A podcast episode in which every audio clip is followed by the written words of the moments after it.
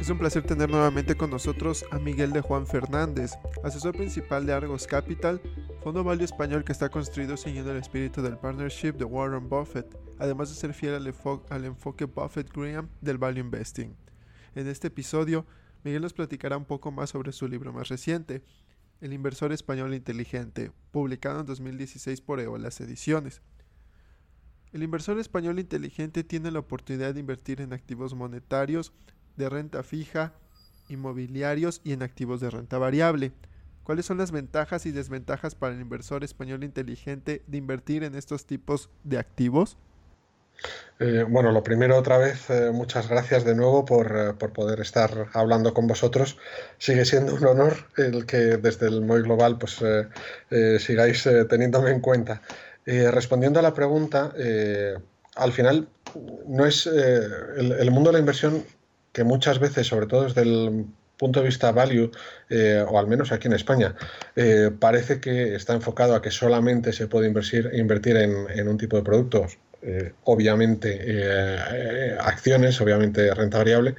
es, es un punto de vista que yo creo es un poco limitado. Es decir, yo, perdonad, cuando he estado leyendo a Warren Buffett, leyendo a Graham, leyendo a, Seth Klarman, por ejemplo, eh, lo que me he encontrado es que eh, ninguno de ellos nunca se ha puesto un límite a mm, no voy a hacer no sé qué eh, cosa, no voy a invertir en tal producto, no voy a invertir en tal, en tal estrategia de inversión. si es cierto que lógicamente se pueden poner sus propios límites en cuanto a que pertenezca dentro de su círculo de competencia o no. Si está fuera, pues por mucho que sean acciones, mm, pues no las deberías comprar. Eh, pero no, no limitar lo que es el, concepto del value investing a un único tipo de activo. El, inversor inteligente, en, insisto, sea español, sea de cualquier otra parte del, mundo, lo que tiene que hacer primero es sobre todo conocer eh, dónde está. Mm, yo a lo largo del libro, por ejemplo, hay una serie de, capítulos en los que, hablando, pues, por ejemplo, de diferentes productos, eh, comento que hay inversores que son pues, muy conservadores, que nunca han invertido en bolsa, que tienen muchísimo miedo a, perder dinero, a perder dinero de forma nominal. Son inversores que aquí en España, por ejemplo, se les considera eh, pues, aptos para invertir en plazo fijo o en activos monetarios, letras del tesoro o otro tipo de activos de renta fija a muy corto plazo. Mm, lógicamente, ese tipo de inversor tan, tan, tan sumamente conservador, mm, se le puede decir, ganarías mucho más invirtiendo en renta variable, eh, quedándote un montón de años invertido en bolsa y a ser posible dentro del mundo value, porque eh, lo lógico es que termines batiendo al mercado. Pero, pero claro, al final sería sacar a esos inversores de su círculo de competencia.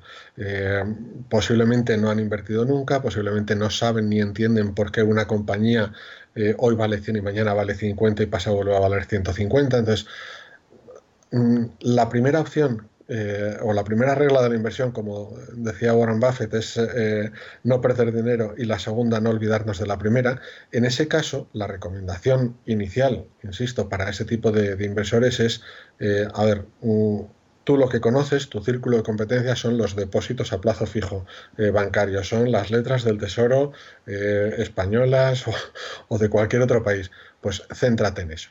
Una vez que eh, estás invirtiendo dentro de tu círculo de competencia, lo que sí que tienes que hacer como responsabilidad por tu propia buena gestión del patrimonio es tratar de agrandar ese círculo de competencia lo más posible. pues al menos ir pasando a ver cómo otro tipo de activos de renta fija pues pueden funcionar. Es decir, pues en vez de un plazo fijo a tres meses, oye, a lo mejor un plazo fijo a un año resulta que tampoco supone un problema. O que una letra a un año o a 18 meses no te suponga un problema a nivel de, eh, la pérdida de, del, valor monetario, del, eh, perdón, del valor eh, nominal de tu, de tu dinero. pero con el tiempo lo lógico sería que fuera viendo eh, que hay otras alternativas, pues que hay renta fija a corto o medio plazo, bonos a 2 tres años, bonos a 10 años, bonos a más eh, plazo, bonos no solamente gubernamentales, sino también eh, bonos corporativos, que hay deuda high yield con los riesgos que ello implica, pero sobre todo que vaya viendo que hay otro tipo de alternativas a la hora de invertir todo o parte de su dinero. Y finalmente, pues lógicamente que termine llegando ya a la renta variable y, dentro de ello, pues lo que sería el enfoque value, por ejemplo, sería eh, desde mi punto de vista el, camino eh, final, ¿no? Pero, eh, pero mm, entre medias, ese tipo de, inversores lo primero que tienen que hacer es invertir dentro de su círculo de competencia. Cuando nuestro círculo de competencia, digamos, a nivel de producto es superior, es decir, ya conocemos la renta variable, conocemos la renta fija. Eh, evidentemente podemos cometer errores en cualquier tipo de inversión. Podemos invertir en bonos de, un país y que nos quiebre el país o de una compañía y que esta compañía quiebre.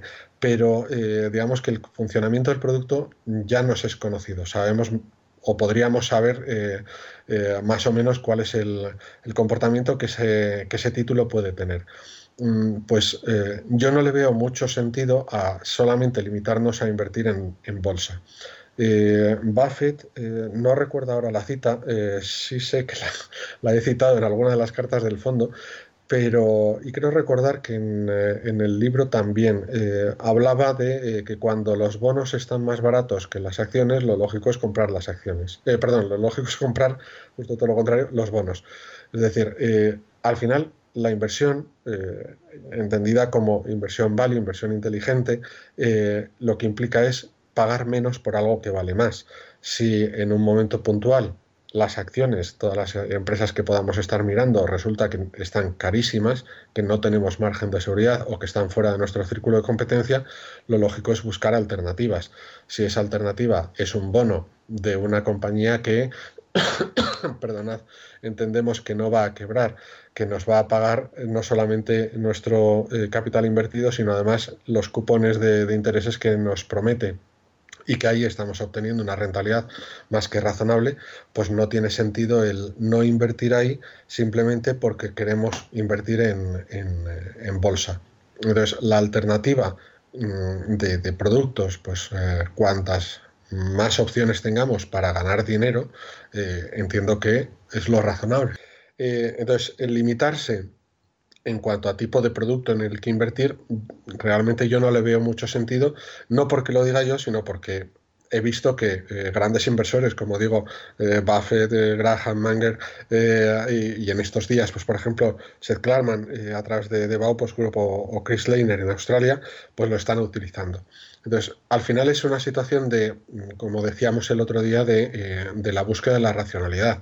Si yo un billete de 100 resulta que lo puedo comprar a 50 en una acción, en una empresa, eh, pues estupendo, lo lógico es que invierta, pero si ese billete de 100 me lo están ofreciendo a 60 en un bono corporativo de una compañía que no va a quebrar y cuya rentabilidad prevista también es más que razonable, lo lógico es que también lo pueda comprar.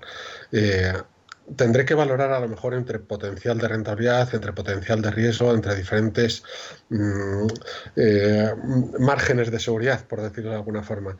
Pero una vez que eh, lo tenemos más o menos claro, simplemente limitarnos a un tipo de, de producto es cerrarnos mucho las alternativas a la hora de gestionar pues un patrimonio, sea el nuestro o sea de terceros, como es en el caso de, un fondo de inversión. Entonces, el fondo, por ejemplo, el, el Argos está construido como eh, oficialmente como un fondo mixto, eh, simplemente porque tenemos esa flexibilidad. Podemos estar 100% invertidos en bolsa o 100% fuera.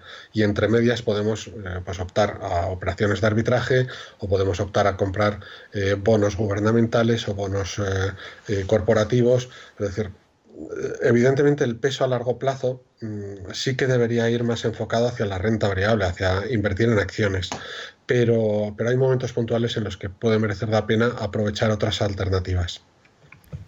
¿Es necesario que el inversor español inteligente tenga que invertir en estos tipos de activos financieros o puede enfocarse únicamente en un activo? Mm, yo entiendo que lo lógico eh, sería eh, ir evolucionando en función de su, de, perdón, de su círculo de competencia. Es decir, eh, como decía al principio, eh, si tenemos una persona pues, que no conoce ningún tipo de productos financieros, que lo único que ha oído hablar son el depósito de plazo fijo de, del banco, de la entidad bancaria con la que ha trabajado él, su padre, toda su vida, o que lo que más seguridad le ofrece es una letra del tesoro, pues lógicamente por donde debe empezar es por ahí. Mm, no me preocuparía tanto el, decir, eh, si estuvieras invertido en este fondo, en estas acciones, estarías ganando mucho más. Porque aunque sea cierto, aunque realmente sí que esté ganando mucho más con otra alternativa, con otro producto, y con lo cual ese consejo en teoría le estaría haciendo un buen favor, el problema para él no es el si en este año va a ganar. Eh, seguramente su problema sea si va a dormir bien por las noches. Entonces, al final eh, por mucho que un inversor gane dinero en una operación, imaginaros el año pasado, con una rentabilidad eh, pues en el, en, el, mercado nacional, por ejemplo aquí en España, el IBEX 35 con dividendos eh, generó un 11,81% de rentabilidad. evidentemente hay personas que si hubieran estado invertidos en el, en, en el IBEX hubieran obtenido un 11,81 y es una buena rentabilidad para un año. ¿El problema cuál es? Que no todo el mundo es capaz de aceptar la volatilidad que, ese movimiento eh, supone. Eh, ganarse, todo el mundo ganamos muy fácil y todo el mundo está muy contento. El problema es que cuando en abril, por ejemplo, el IBEX llevaba desde enero un 20% y después terminó en el 11,81, eh, de 0 al 20 la ganancia es estupenda y el inversor estaría tocando las castañuelas o dando palmas. El problema es que después tiene que ser capaz de aceptar eh, la caída. El, recorte. Y hay mucha gente, eh, no solo en España, sino entiendo que a nivel internacional, eh, que ese tipo de, volatilidad no lo no son capaces de, poder con ello, no, no, no son capaces de soportarlo. Entonces, es preferible para ese tipo de personas que no tienen, digamos, ese, ese carácter, ese aguante, por, básicamente por desconocimiento de cómo en el largo plazo realmente sí que merece la pena, eh, pues eh, que estén invertidos en aquellos productos en los que ellos sí se sienten cómodos. Lógicamente sí que deberían saber que si tú estás invertido en, eh, activos monetarios durante muchos años, la rentabilidad que vas a obtener eh, va a ser muy segura, pero eh, el poder adquisitivo no te lo va a, no va a ser capaz de, de mantenerlo, con lo cual realmente tendrás más dinero a nivel nominal, pero no vas a tener más dinero en poder adquisitivo. Lo lógico sería que fueran gradualmente abriendo su abanico de, posibilidades de inversión, sea en productos o sea en, tipo de, activos, eh, cada vez lo más amplio posible para poder optar a ese tipo de, otro tipo de rentabilidades, eh, aceptando o conociendo pues, las diferentes volatilidades que pueda tener. Un fondo de renta fija pues no es un fondo monetario, tiene más movimientos, tiene más volatilidad, pero la rentabilidad a largo plazo es mayor que la de un monetario. Eh, con eh, los activos de bolsa, con los activos de renta variable, obviamente pasa igual. Eh, pero claro, en años buenos es muy fácil recomendarle a la gente, eh, pasa a bolsa que vas a ganar un 20% y a lo mejor lo gana y esa persona piensa que todos los años en bolsa se gana un 20% porque sí, porque es bolsa. Y el problema es que cuando pierde el 20% o el 30%, pues se va a llevar las manos a la cabeza. Entonces, al final el, planteamiento debería ser el, de Buffett. Eh, lo primero es no perder eh, dinero, lo segundo, no olvidarnos de esta regla. Para ello necesitamos invertir con margen de seguridad e invertir dentro de nuestro círculo de competencia. Pues si nuestro círculo de competencia son solamente por los activos monetarios, pues de momento deberíamos centrarnos ahí. Que nuestro capital, que nuestro patrimonio nos da para eh, comprar eh, no solamente una letra del tesoro, sino para poder invertir a través de, diferentes productos, pues fenomenal porque eh, podremos optar a otro tipo de, alternativas, incluso poder optar eh, a un poco más de, rentabilidad. pero no es tanto ese el problema, porque eso ya depende también de la capacidad del ahorro del patrimonio de cada uno, pero el problema es más el, grado de conocimientos que esa persona tiene sobre el producto en el que está invertido. Eh, claro, lo que no quiero tampoco es eh, invierte en una preferente, pues como por ejemplo pasó durante los años 2007, eh, 2008 y, algunos posteriores, y, esas preferentes después vendidas como si fueran en algunos casos como un plazo fijo y como algo muy muy seguro, encontrarse con que tenían que asumir unas pérdidas brutales del 40-50%. Entonces, es preferible que mm, la gente no tenga tanta prisa en ganar dinero rápido como en ganar el dinero de forma segura. Miguel, muchas gracias por compartir esos conocimientos que te llevaron a escribir este magnífico libro. Esperamos tenerte de vuelta muy pronto. Muchas gracias a vosotros y ojalá sea así. Desde 2017, The Manual of Ideas, ahora MOI Global, está expandiéndose al mercado hispanohablante. MOI Global en español ofrece contenido para inversores hispanos inteligentes.